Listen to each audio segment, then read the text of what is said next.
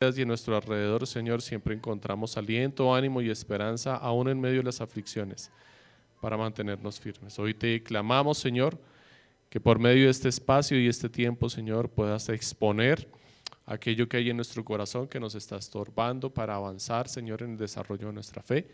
Nos concedas crecer en el conocimiento de tu palabra por esta enseñanza, Señor y de esta forma, Señor, poder encontrar ánimo, aliento, fortalezas, alimento para nuestras almas para encontrar vigor, Señor, y seguir adelante por el camino que has trazado para nosotros. Amén. Bueno, mis amados hermanos, hemos estado viendo el material del polvo a la gloria de los ministerios Ligonier.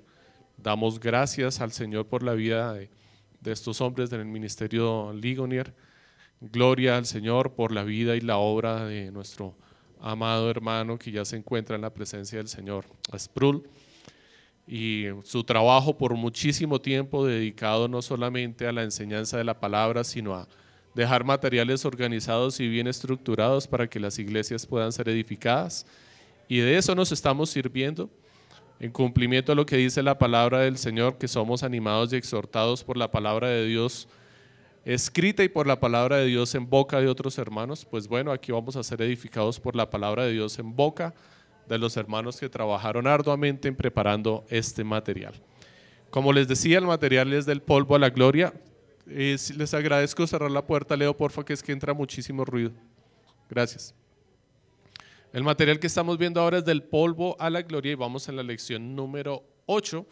Y el propósito de este, de este material es ver como un panorama bíblico, ¿cierto? Un barniz eh, rápido no con mucha profundidad, pero sí la suficiente como para que tengamos los elementos necesarios para comprender ese panorama bíblico, esa historia de la creación, ese desarrollo del plan de redención dentro de la tierra.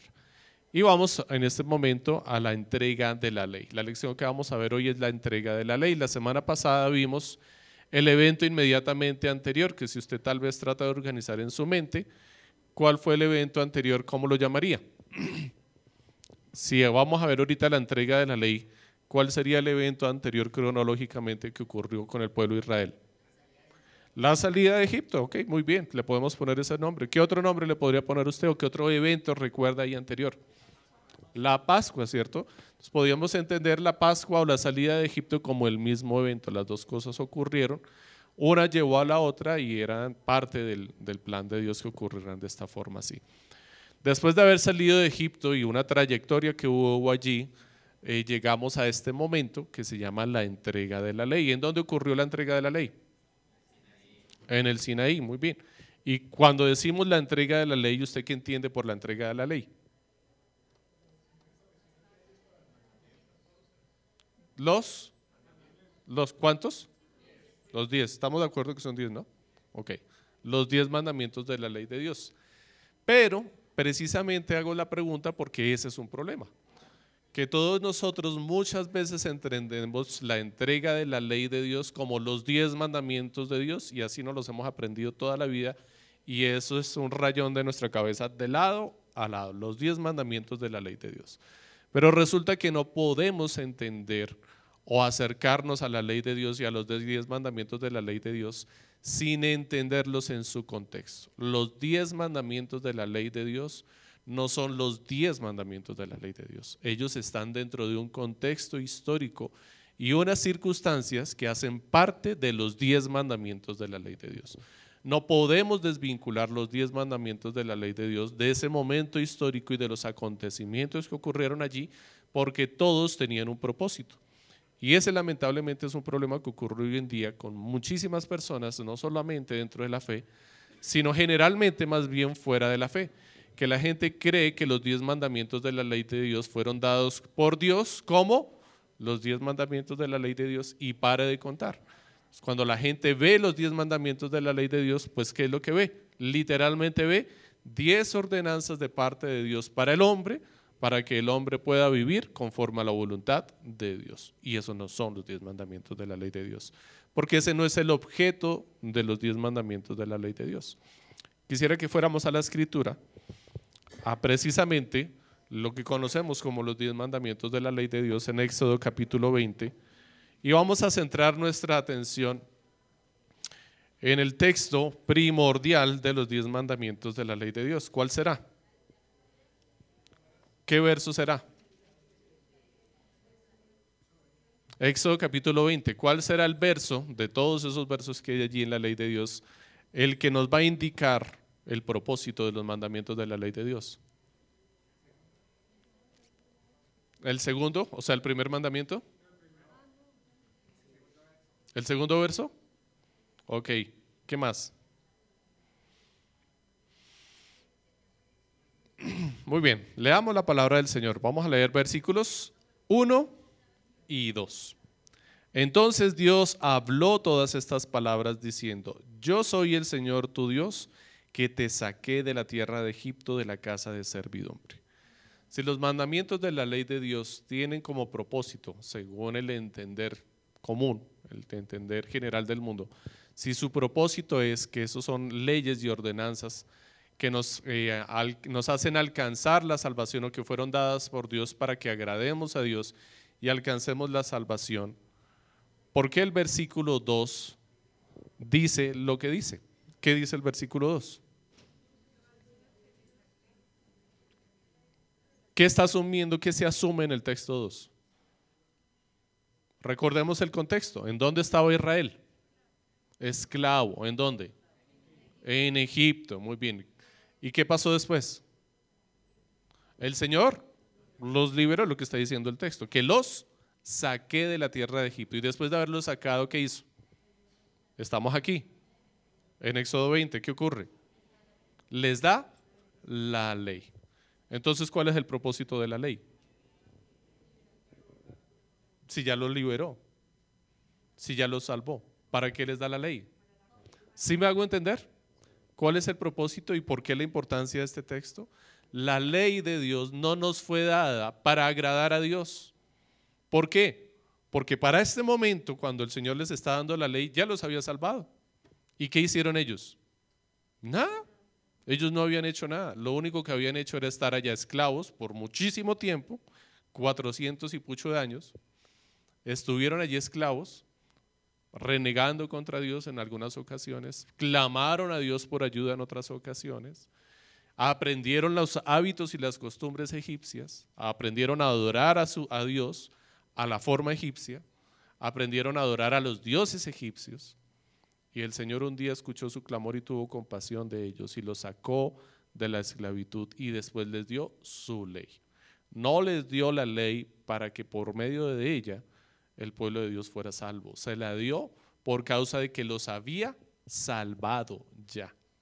Así es que la ley no tiene como propósito mostrarme el camino para llegar a la salvación. Al contrario, la ley me fue dada por causa de que ya soy salvo de que el pueblo de Dios ya fue salvo y ahora puedo ir a la ley del Señor. Ahora puedo comprender el verdadero propósito de la ley de Dios. ¿Vamos bien hasta ahí? ¿Entendemos eso?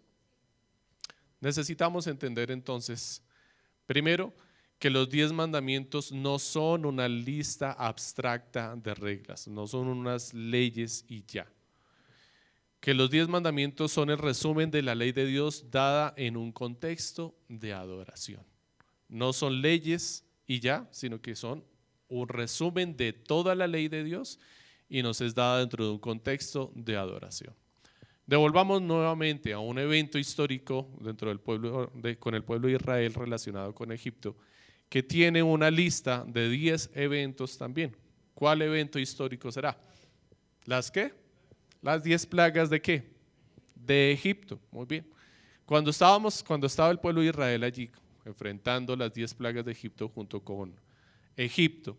Israel era protegido por la gracia del Señor de no experimentar la misma dureza que tenían estas plagas con las que venían contra Egipto. Algo se repetía en estas porciones de las escrituras cuando Moisés iba y hacía frente al faraón a darle el mensaje del Señor. ¿Qué le decía Moisés al faraón cada vez que iba? Deja salir a mi pueblo para qué? No dice que me adoren, pero vamos a entenderlo como adoración. ¿Qué dice? Para que me sirva, para que me sirva, ok. Pero lo vamos a entender como adoración porque básicamente la adoración que presentamos a Dios es un servicio. Así es que si tú no sirves a tu prójimo y si tú no sirves a Dios, pues no sabes qué es adorar. No has entendido el concepto de la adoración. Si ese es el concepto y esa fue la causa por la cual eh, Moisés le ordenaba a Faraón que dejara salir a Israel de la esclavitud para ir a adorar a Dios, y le, dijo en dónde iba a ocurrir esto, y tenía que ir al monte para ir a adorar a Dios. Entonces, ¿qué es la ley? La razón por la cual el pueblo de Egipto iba a salir y iba a ir al monte Sión era ir a qué? Ir a servir a Dios, ir a adorar a Dios. Entonces, ¿qué es la ley de Dios que fue dada cuando el pueblo de Dios estuvo allí en el monte? ¿Lo puedes decir más fuerte, mi hermana? Son las instrucciones para que nosotros sepamos cómo servir a Dios cómo adorar a Dios. ¿Por qué nos da esas instrucciones? Porque no son unas instrucciones para alcanzar el favor de Dios, porque ya lo tienen. Ya salieron, ya fueron libres, el Señor ya los liberó y sin que ellos hubieran hecho algo para merecerlo. Por pura gracia el Señor los sacó de la esclavitud. Y ya siendo libres, el Señor les da su ley para que ellos sepan cómo acercarse al Señor a servirle. Y esto ocurre dentro de un contexto bastante dramático. Recordemos las circunstancias en las que ocurrió esto allí en el monte Sinaí. ¿Cómo ocurrieron las cosas allí? Cuando el Señor apareció allí a dar su ley. Cuando digo dramático, me, me refiero a qué? ¿Qué ocurrió? Hubo truenos, relámpago, fuego. ¿Qué sintió el pueblo de Dios? Temor en su corazón. Muy bien. Si estamos hablando entonces y el contexto general que está envolviendo todo esto es la adoración a Dios, ¿Qué elemento indispensable debe estar en el corazón del hombre para que pueda adorar y servir a Dios correctamente? El temor de Dios. El temor de Dios. Y por otro lado, recordemos todo el contexto anterior y todo lo que experimentó y vivió el pueblo de Dios delante del Señor, cuando estuvieron siempre delante de Él, porque Él iba detrás y en momentos estaba sobre ellos. El Señor les iba protegiendo. ¿Qué experiencia tuvo el pueblo de Dios con relación a Dios cuando les sacó de Egipto? Iban caminando hasta antes de llegar al monte. ¿Qué relación tuvieron con Dios ahí? Cuando estuvieron frente al monte Sinaí, ¿qué sintieron? Temor. Cuando salieron de Egipto y llegaron al monte Sinaí, ¿qué, ¿qué relación tuvo el pueblo de Israel con Dios? ¿O qué sintió? ¿Qué experiencia tuvo? Recordemos las circunstancias. Una nube, un torbellino, fuego, ¿en dónde estaba? Antes, cuando salieron de Egipto. Salió Israel corriendo de Egipto. ¿Y detrás quién venía? El faraón persiguiéndolo, ¿cierto? ¿Y quién estaba en la mitad? El Señor. ¿Cómo estaba el Señor allí presente? Una, como un remolino, una columna de qué? De fuego. ¿Nuevamente qué? Fuego, ¿ok? Nuevamente tenemos fuego. Pero este fuego, ¿qué provocó en el pueblo de Dios? ¿Temor? ¿Qué les provocó? Confianza, tranquilidad. ¿A quién sí le provocó temor?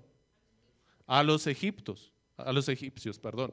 Pero Israel le dio tranquilidad. Pero cuando Israel estuvo en el monte Sión y vieron nuevamente fuego, la manifestación de la gloria de Dios, ¿qué sintió Israel? Allí sintió temor el mismo fuego de la gloria de Dios en un momento les dio a ellos tranquilidad, confianza y aliento y posteriormente les da temor. Y es la reverencia, es como la atención que se espera del corazón del adorador cuando viene el Señor. Que pueda venir delante del Señor porque sepa que Él es fuego consumidor, que va a consumir el pecado y con todo lo que está en relación con el pecado, y lo entendemos con Egipto, pero cuando estuvieron en la presencia del Señor se vieron a sí mismos y ya no venía el pecado ahí, ya no estaba el pecado con ellos ahí. Entonces, si yo veo el fuego purificador de Dios y no veo lo que se va a consumir, que eran los egipcios, porque ya no estaban ahí, entonces yo me pregunto entonces, ¿por qué está el fuego purificador de Dios aquí? ¿Qué es lo que va a consumir? Y el único que puedo mirar es, pues, a mí. Y digo, caramba, pues si el fuego del Señor está aquí, entonces si no tengo cuidado me va a consumir es a mí porque ya los egipcios no están, ya los consumió, ya quedaron atrás. Así es que mi relación con Dios ha de ser también de temor. Cuando yo vengo a la presencia del Señor a servirle y adorarle, puedo estar confiado que su fuego me va a limpiar y me va a purificar y me va a apartar del pecado y que me está persiguiendo y acecha mi alma. Pero también tengo que recordar que si yo permanezco en esa condición de pecado, entonces me voy a poner en la posición del, Egipto, del egipcio y el fuego va a venir a consumir mi vida también. Entonces me pone en una condición de confianza, pero también de temor y reverencia delante del Señor. Y es lo que dice Mateo capítulo 5, versículo 20. Porque os digo que si vuestra justicia no supera la de los escribas y fariseos, no entraréis en el reino de Dios. El Señor está demandando que ellos tengan el anhelo en su corazón de querer servir al Señor con la misma rigurosidad que lo hacían los escribas y los fariseos. Pero ¿qué les faltó a los escribas y fariseos? Ellos tenían como ese temor en su corazón para hacerlo. ¿Qué les faltó? Fe, les faltó confianza, les faltó ver a Dios como su Padre. Lo vieron como un juez, pero no lo veían como con un Padre. No tenían la confianza en la cercanía con un Padre. Por eso la parábola tan tremenda que Jesús habló a los fariseos y a los escribas, hablando del hijo pródigo y el Padre amoroso, ¿cierto? Que tenía que ver con la relación que el hijo no el hijo pródigo, sino el otro hijo, tenía con su padre. No tenía una relación apropiada con su padre. Y eso es lo que, el problema que tienen los fariseos. Y ese es un impedimento para que nosotros nos acerquemos a adorar a Dios verdaderamente. No ver a Dios correctamente como nuestro juez, pero también como nuestro Padre. No acercarnos con una relación apropiada delante del Señor. Me perdí la hoja, perdón. El salto. Muy bien. Vamos bien entonces hasta ahí. Entonces ya tenemos claro hasta ahora que la ley, la entrega de la ley tiene como propósito que nosotros sepamos cómo adorar a Dios, que la ley no son leyes, ordenanzas o mandamientos dados porque sí en un momento y que están desligados de todo lo que ocurre alrededor, sino que al contrario están muy relacionados con todas las circunstancias que estaban ocurriendo a su alrededor porque tenían como propósito guiarnos en nuestra adoración a Dios. Vamos a aprender dos aspectos más adicionales a la ley del Señor o a la entrega de la ley.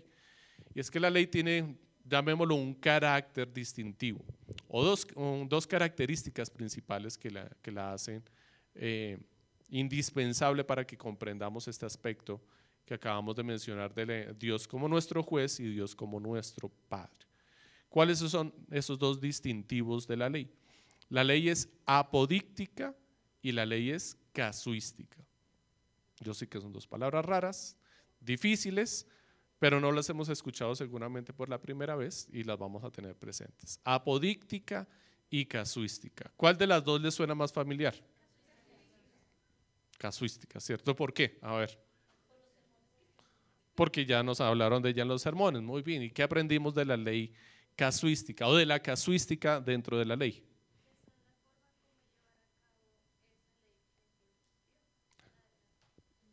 Sí, perfecto.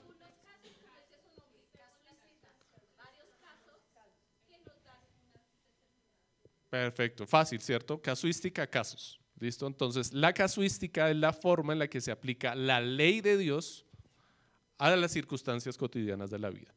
Y tenemos leyes casuísticas en la escritura que vienen después de los mandamientos de la ley de Dios. Ahí encontramos un listado grande de la ley casuística. Esta ley casuística entonces no son ordenanzas específicas que digan que yo tengo que hacer eso así. ¿Por qué? Estos son ejemplos de cómo se aplica la ley de Dios a los diferentes casos. Son una guía, me muestran cómo debería yo aplicar la ley de Dios a las diferentes circunstancias cotidianas de la vida. Entonces, ¿qué es la apodíctica? Perfecto, sí, mi hermana, sencillo, ¿listo? La ley apodíctica, entonces la podemos decir que está enumerada como los diez mandamientos de la ley de Dios y son ordenanzas que se pueden definir o clasificar en harás o no harás. Es específica, es contundente, no te deja espacio. La ley casuística es condicional, ¿cierto? Si condiciona, ¿no? Si tal cosa, si ocurriera que si estás caminando por el desierto y de repente, entonces, ¿cierto? Pone un caso interpreta la ley apodíctica y la aplica a ese caso particular. La ley apodíctica, nada, lleva, es así, no matarás. Pero es que no hay pero, no matarás. Punto. Eso no tiene consideraciones, interpretación, nada. No matarás. Es específica, es contundente. No robarás. Amarás al Señor tu Dios con todo tu corazón. ¿Ok? Son instrucciones precisas y específicas. Entonces, vimos, vamos a ver, o bueno, ya tenemos en mente la forma de definir la ley en la escritura y vamos a entender que esta ley tiene como estas dos caras. La cara estricta y la cara en donde se aplica o se interpreta diferentes circunstancias. La apodíctica y la casuística. ¿Listo? Y vamos a entender la necesidad de tener una reverencia al acercarnos delante de Dios. Dice el Catecismo Mayor de Westminster en él, en la pregunta 95. ¿Cuál es la utilidad de la ley moral para todos los hombres? ¿Cuál es la utilidad de la ley moral para todos los hombres? La ley moral es de utilidad para todos los hombres para informarles de la santa naturaleza y voluntad de Dios y de su deber, obligándolos a caminar en conformidad con ella, para convencerlos de su incapacidad para cumplirla. ¿De qué nos va a convencer la ley moral? De nuestra incapacidad para cumplirla y de la contaminación pecaminosa de, la natura, de nuestra naturaleza, de nuestro corazón y vidas. ¿Para qué? Para humillarnos en el conocimiento de su pecado y miseria y de esa manera ayudarles a tener una visión más clara de la necesidad que tienen de Cristo y de la perfección de su obediencia. ¿Quién me lo resume? ¿Quién me lo resume fácilmente? La pregunta es, ¿cuál es la utilidad de la ley moral para todos los hombres? Dame, hermano.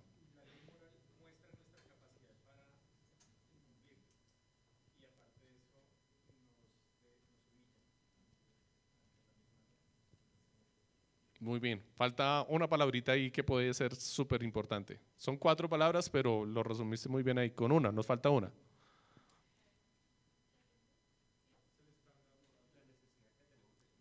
Sí, sí, sí, pero esas están incluidas ahí.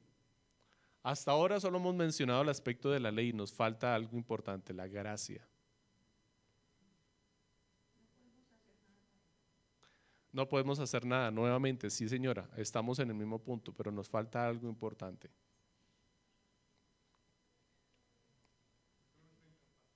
Sí, nuevamente vamos a la ley, nos muestra la incapacidad, pero ¿en dónde está la gracia? Tú ves tu incapacidad, sabes que eres inútil, no la puedes cumplir.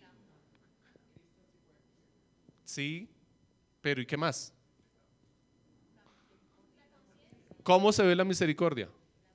¿Cómo? ¿En dónde está? Sí, Cristo nos justifica. Una palabra más específica que acabamos de mencionar acá que resume eso. Nos ayuda. Hasta el momento vimos la ley del Señor, que la ley del Señor está allí y nos muestra que somos incapaces, no podemos cumplirla, ¿cierto? Me gusta más la definición que dio eh, eh, mi hermano. No somos incapaces de cumplirla, somos capaces de no cumplirla. Tenemos toda la capacidad para no cumplirla. Eso es mucho mejor. Pero no nos deja solamente ahí, eso en donde nos deja, nos deja. Nos deja mal, nos deja chantados. Pero ¿en dónde viene la gracia? Que el Espíritu de Dios, por la medio de la obra de Jesucristo aplicada a nosotros, viene y nos dice, tranquilo, venga, yo le ayudo. Ya se dio cuenta de lo miserable que es. Ya se dio cuenta de su capacidad para no cumplirla. Ya sabe que no lo va a lograr. No se preocupe, yo le ayudo. No nos deja ahí achantados y aterrizados ahí. Sí, tiene razón. Sino que nos anima y nos levanta. ¿Se ha dado cuenta usted de estas características de la ley de Dios y su propósito en, el corazón de los hombres todos los domingos en nuestro servicio? ¿Sí se ha dado cuenta? ¿Sí se da cuenta por qué nuestro servicio tiene una estructura y un orden específico? ¿Por qué las cosas no se hacen así porque así por el azar? ¿Cuál es la primera parte que tenemos en nuestro servicio de adoración? Llamado a la oración. ¿De dónde salió eso? ¿Quién se lo inventó? Lo acabamos de ver. ¿De dónde salió? ¿Quién se lo inventó? No, antes, antes de los diez mandamientos. ¿En dónde lo acabamos de ver? En las diez, en las diez plagas. ¿Qué está haciendo Dios?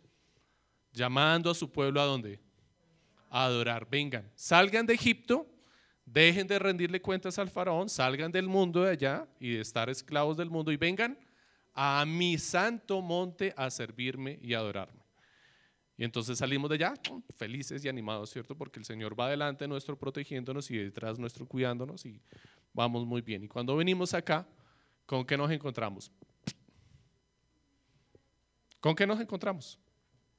La segunda parte del servicio, ¿qué dice? Confesión de pecados. ¿Con qué te encuentras? Con la ley del Señor, el fuego ardiente allá adelante que te dice no matarás, no robarás y tú llegas aquí feliz a adorar al Señor, pero te encuentras después con que has incumplido la ley del Señor y estás incapaz de venir ante Él a servirle y adorarle. Y quedas ahí. ¿Y qué ocurre después? El Señor no te deja ahí tirado. Seguridad de salvación, confianza, acción de gracias por el perdón de los pecados. Él viene y te ayuda, te da aliento y te anima con su palabra, te reconforta y te dice, tranquilo, mira, yo soy fuego consumidor, pero ahí estás todavía. No te ha pasado nada. Vas a seguir adelante conmigo.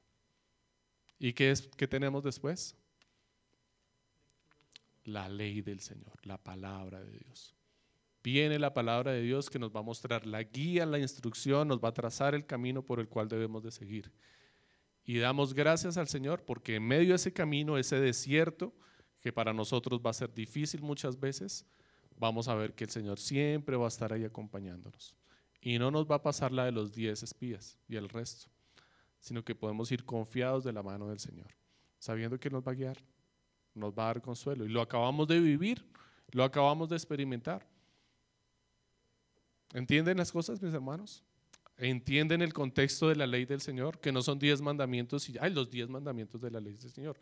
Son dados para que nosotros no pequemos. No, son dados para que tú sepas cómo venir a adorar y servir al Señor, no solamente aquí en el servicio, sino en tu vida cotidiana.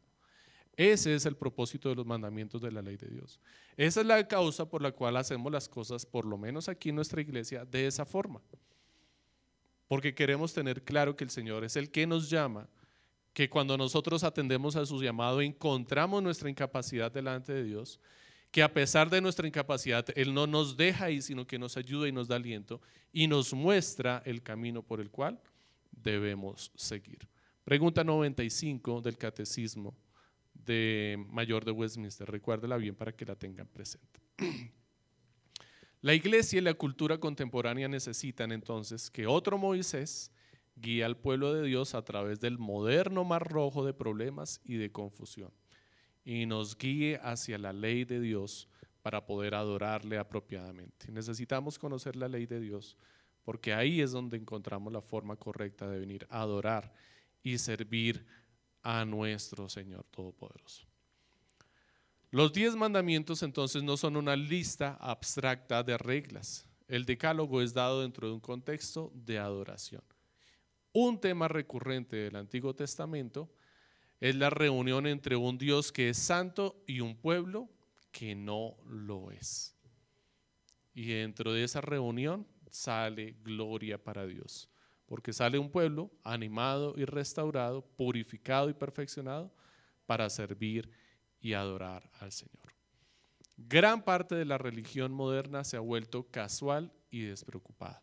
Y lamentablemente es lo que encontramos en los servicios de adoración y es una gran redundancia, servicio de adoración, no encontramos un servicio de adoración, encontramos una iglesia, si le podemos llamar iglesia muchas veces, que se reúne con el propósito de venir a adorar y servir sus propios intereses, sus deseos personales, porque ven la ley del Señor como una serie de mandamientos dados para que agrademos a Dios.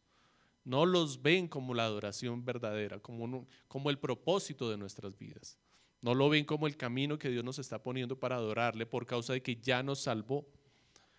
no entender correctamente el servicio de adoración ha hecho que lo que vemos en muchas iglesias hoy en día sean servicios despreocupados, donde la gente va a divertirse, a entretenerse. Lo único que están pensando es si la música es de su agrado o no es de su agrado, si van a poner payasos o no, si el predicador va a salir a dar una reflexión y a contar una historia de su vida salpicada con un par de chistes en una silla muy cómoda para que la gente se sienta relajada, porque solamente están pensando en ellos. Ese es el problema de los servicios que encontramos hoy. Son servicios de adoración definitivamente, pero no están adorando a Dios. No están adorando a Dios. Están adorando sus propios corazones, su comodidad, su satisfacción y sus placeres. De hecho, son tan bien hechos estos servicios de adoración que tal cual como dice el Señor, corresponden a la naturaleza del que adoran. Tal cual es su Dios, tal cual es su forma de comportarse. ¿No es lo que dice la escritura? Adoran a Dios tal cual como se ven a sí mismos. No adoran a Dios como si le conocieran, sino que adoran a Dios a la forma en la que ellos quisieran recibir adoración para sí mismos. Y esa es la diferencia entre un servicio de adoración verdadero y un servicio de adoración enfocado en el corazón del que lo diseñó, en el corazón del que tiene esa expectativa en mente. Tal cual son sus dioses, son ellos, mudos y ciegos. Eso es lo que encontramos. Y eso es lo que tienes que tú buscar en el servicio de adoración cuando vienes a buscar y adorar a Dios. ¿Con qué actitud y qué intención vienes a adorar al Señor? Porque el servicio puede estar muy bien estructurado y aún así tú no vas a encontrar adoración allí. Aunque el servicio esté muy bien hecho, aún así tú puedes salir al final de aquí insatisfecho, inconforme y decir, no me gustó, la música no estuvo bonita, se equivocó el que estaba cantando, el de guitarra no sabía, el sonido estaba feo, no entendí. Y puedes salir cuestionándolo todo porque tu corazón no venía a adorar. Tu corazón venía a adorarse a sí mismo, a servirse a sí mismo y como no encontró lo que esperaba, saliste insatisfecho. ¿Entendemos la entrega de la ley? Los diez mandamientos de la ley y su propósito y cómo confronta nuestro corazón hacia un verdadero servicio de adoración. ¿Preguntas, mis amados hermanos?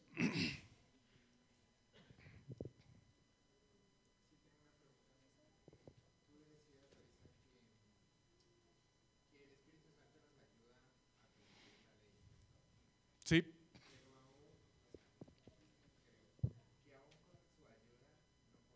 Correcto.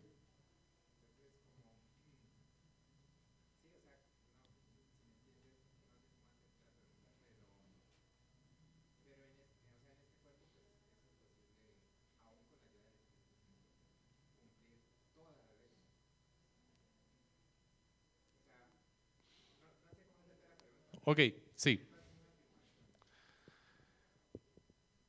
Yo si, si entiendo lo que quieres decir de alguna forma, creo que esas afirmaciones que son verdaderas traerían como consecuencia desesperanza. Porque si estamos en este cuerpo y en esta condición y aún contando con la ayuda del Espíritu Santo, nos vamos a encontrar con que no podemos cumplir la ley a, a precisión, nunca la vamos a lograr. Señora por causa del pecado que está en nosotros. ¿ok? No solamente no, no, podemos ver al pecado como algo externo, que también está afectándonos de forma externa con el mundo y Satanás, sino con nuestra lucha con la lucha con nuestra propia carne, es nuestro pecado. Siempre vamos a encontrar ese impedimento, entonces, pues, ¿cuál es la esperanza? ¿Qué expectativa tenemos de la ayuda de parte de Dios? Pues la expectativa es que estamos caminando, vamos en un camino de santificación y estamos creciendo en nuestra fe. La expectativa entonces es que no nos vamos a quedar ahí, estancados, sino que mañana voy a ser mejor a lo que soy hoy. Y no es el dicho del mundo. No me estoy refiriendo a la forma en que el mundo utiliza esta expresión. Me refiero a que estamos avanzando en un camino de santificación. Estamos creciendo en la fe. Es ese crecimiento que sí podemos evidenciar en el pueblo de Israel. ¿En quiénes? En Josué y en Caleb, de quienes el pastor habló hoy en el sermón, y para quienes vienen ahorita al segundo sermón lo van a entender un poco más que no podemos ver evidenciado en el resto del pueblo. Que de los que salieron de Egipto, allí vemos evidenciado que sí hay un crecimiento y hay una santificación y la obra del Espíritu Santo les ayudó. Y ellos en medio de las dificultades y de los problemas sí avanzaron y sí crecieron y sí maduraron. De hecho, avanzaron a tal punto que podemos decir que ellos sí llegaron, aunque sabemos que la llegada no se refería finalmente a, esa ciudad prometida, sino a la ciudad eterna, pero ellos pudieron ver la promesa terrenal. El resto del pueblo no la vio, no creció, no fue santificado, no avanzó. En Josué y Caleb podemos evidenciarlo. Y en la generación a la que ellos representaban. Recordemos que esa primera generación a la que ellos pertenecían murió. Y la siguiente generación, la que menospreciaron, la que dijeron que iban a morir, fueron los que llegaron. Entonces, ¿cuál es nuestra esperanza? Que mañana no vamos a ser los mismos de hoy. Que vamos a crecer en santidad. Que la ley de Dios tiene como propósito mostrarme lo que me falta para llegar al Señor. Para crecer, perdón, en santidad al Señor. Para agradar al Señor. Y tenemos esperanza en eso. De hecho, tengo esperanza en que si mañana yo miro hacia atrás mi vida, voy a ver una cantidad de cosas diferentes que hoy ya no estoy haciendo. Y voy a recordar con esperanza y Señor, yo me acuerdo cuando era un pobre miserable. Y te doy gracias porque todavía sigo siendo el pobre miserable, pero mírame ahora dónde estoy. Entonces, ¿en qué nos va a evidenciar que somos mejores? En que tengo más, más riqueza, tengo más dinero, tengo más fama, ¿no? En que cada día me voy a ser más consciente de mi miseria. Pero esa miseria ya no me va a ofender de la misma forma que me ofendió antes. Cada vez nos vamos a ver más miserables, pero ver esa miseria delante del Señor nos va a dar más ánimo y más esperanza. Al principio me va a poner más apachurrado pero la humildad va a crecer en mí. Lo que sí va a crecer es la humildad. Y eso te va a dar esperanza, te va a dar consuelo y te va a dar aliento. Nos va a hacer más humildes cada día. Y ese es el crecimiento que el Señor espera en nuestra fe. Y eso fue lo que pudimos ver precisamente en Josué y Caleb. De hecho, su declaración es bastante eh, contundente al respecto al mostrarnos eso. Es chistoso que podríamos considerar que la humillación la vio el pueblo, el resto de los testigos y el pueblo de Israel y no la vio Josué y Caleb, pero su declaración fue más humilde que la del resto. ¿Cómo vieron los demás testigos, los demás espías cuando se presentaron delante del Señor? Nos vimos ante ellos como langostas. Ellos se humillaron y se vieron miserables, pero eso era una falsa humildad. Ellos no estaban siendo humildes allí en realidad, porque no tenían fe. La verdadera humildad proviene de la fe, no de una expresión de sentirse miserable. Ellos se sintieron miserables. Ellos sintieron, no, jamás vamos a lograrlo. Y nosotros hoy en día diríamos, uy, qué humildes. Pero mentiras, es una falsa humildad. La verdadera humildad la, estaba en las declaraciones de Josué y Caleb. Ese reconocimiento no de nuestra capacidad, sino la de Dios. Josué y Caleb, ¿qué, entendemos que realmente ellos estaban declarando allí? Nosotros jamás podremos contra ellos, pero gracias a Dios no vamos a luchar nosotros. Es Dios el que va a pelear. Eso es lo que había en la declaración de Josué y Caleb.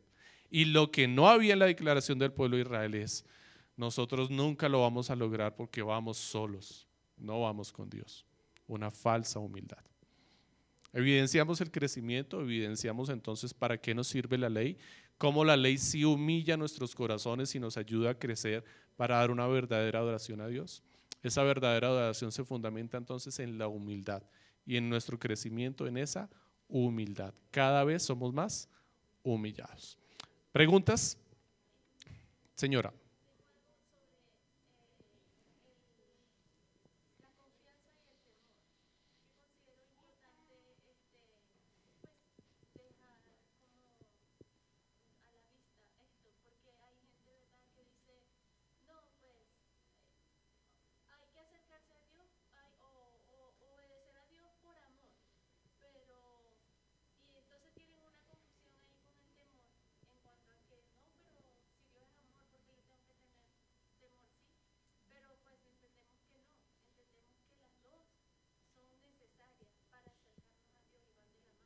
Correcto. Es que la, confusión en la definición de los dos términos radica en el desconocimiento del carácter de Dios. Si yo conozco el carácter de Dios y conozco que Él es Padre y es mi Padre, y Él es juez y también es mi juez, entonces yo me voy a acercar con la medida suficiente de temor, pero también de confianza y amor y respeto. Porque entonces sé que es mi Padre. Es como si yo me acerco, literalmente es el ejemplo que Dios utiliza en la Escritura. Me acerco a mi Padre, que sé que me da de proveer, que me provee, perdón, me da sustento, me da alimento, me da todo lo que necesito, pero si yo desobedezco con la misma mano, toma la vara y me corrige. ¿Sí? Entonces yo sé que la misma mano que me está dando sustento, aliento, confianza, que me consiente, también es la misma mano que me corrige, que me disciplina, que no me deja desviarme e irme por el mal camino. Entonces yo puedo tener una buena relación y identificar muy bien el carácter de mi padre. Es mi padre amoroso, pero también es justo. No me la va a pasar por alto. Pero aún así sé que si la embarrara y pecara, pues es mi padre, puedo apelar a él y me va a escuchar. Porque no es un juez X, ese juez es mi padre y puedo apelar a él. Y sé que él ya pagó para que yo pudiera ser exonerado, así es que siempre podría apelar a él. Pero eso no me va a hacer pecar y pecar y pecar y pecar y pecar. Porque es mi padre, no lo quiero, no lo quiero decepcionar. No quiero destruir la relación que tengo con él. Entonces, mantener el equilibrio depende de que yo conozca el carácter de Dios. Entre más yo crezca en el conocimiento del carácter de Dios, mi relación con Dios desde luego se va a mantener apropiadamente y voy a poder definir bien temor y confianza. Pregunta, ¿da Dios los diez mandamientos antes o después de que Él salvara a su pueblo de Egipto? después de haber salvado a su pueblo de Egipto. Esa es la introducción a los diez mandamientos de Dios. ¿Qué nos dice esto sobre la capacidad de la humanidad para guardar la ley? La capacidad que tiene el hombre para guardar la ley. No tiene ninguna capacidad. Y gracias a Dios, el Señor no consideró eso para darnos la ley. Porque si fuera así, imagínense si el Señor hubiera dicho, bueno, está bien, les doy la ley, y si la cumplen entonces, los saco de Egipto. Porque eso es, eso es lo que lee el mundo. ¿No es eso lo que interpreta el mundo cuando ve los mandamientos de la ley de Dios? Nos fueron dados para que si yo los cumplo el Señor, nos salve. Y si leemos los mandamientos como los lee el mundo, tendríamos que leer esto. El Señor nos da primero la ley de Dios y si la cumplimos, el Señor nos saca de Egipto. Pero eso no fue lo que ocurrió. El Señor nos sacó de Egipto y después nos dio los mandamientos de la ley de Dios.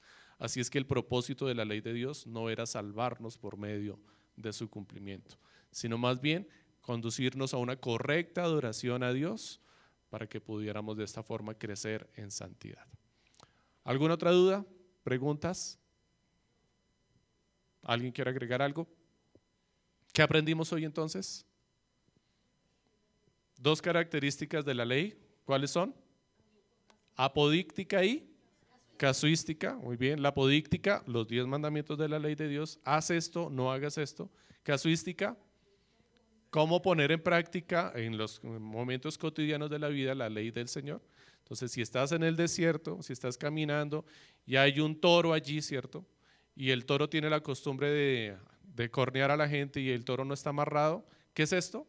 Una puesta en práctica casuística de los diez mandamientos de la ley de Dios, cómo se deben utilizar. Ahora yo pregunto, ¿cómo deberíamos entonces utilizar hoy los mandamientos de la ley de Dios en nuestra vida cotidiana, en las leyes cotidianas?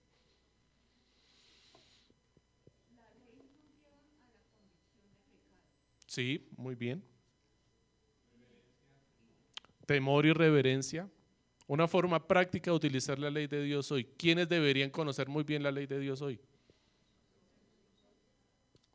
Además de la iglesia, ¿quiénes? El Estado, los que hacen las leyes. Porque ellos son los que tienen que legislar, legislar la cantidad de circunstancias cotidianas tan diversas que ocurren y utilizar la ley de Dios para hacer leyes justas, leyes casuísticas, leyes temporales, leyes circunstanciales necesarias para que se pueda administrar bien la tierra. Lamentablemente el desconocimiento de la ley de Dios provoca que las leyes sean utilizadas conforme a la pasión y al deseo del corazón y no para la gloria de Dios. Y no nos conducen a adorar a Dios, sino que nos conducen a adorar a quién? Al ser humano, ¿cierto? Entonces por eso tenemos adoradores de otros ídolos con nombres humanos, con diversos tipos de nombres que no conducen a la adoración a Dios. Muy bien. ¿Alguna pregunta más? ¿Alguna duda más? ¿Alguna inquietud? Mis amados hermanos, demos gracias al Señor por su ley, porque su ley nos ha venido a salvar, nos ha venido a rescatar y a llevarnos a una verdadera adoración para que encontremos deleite en nuestro Señor. Padre, te damos muchísimas gracias porque tu palabra, Señor, es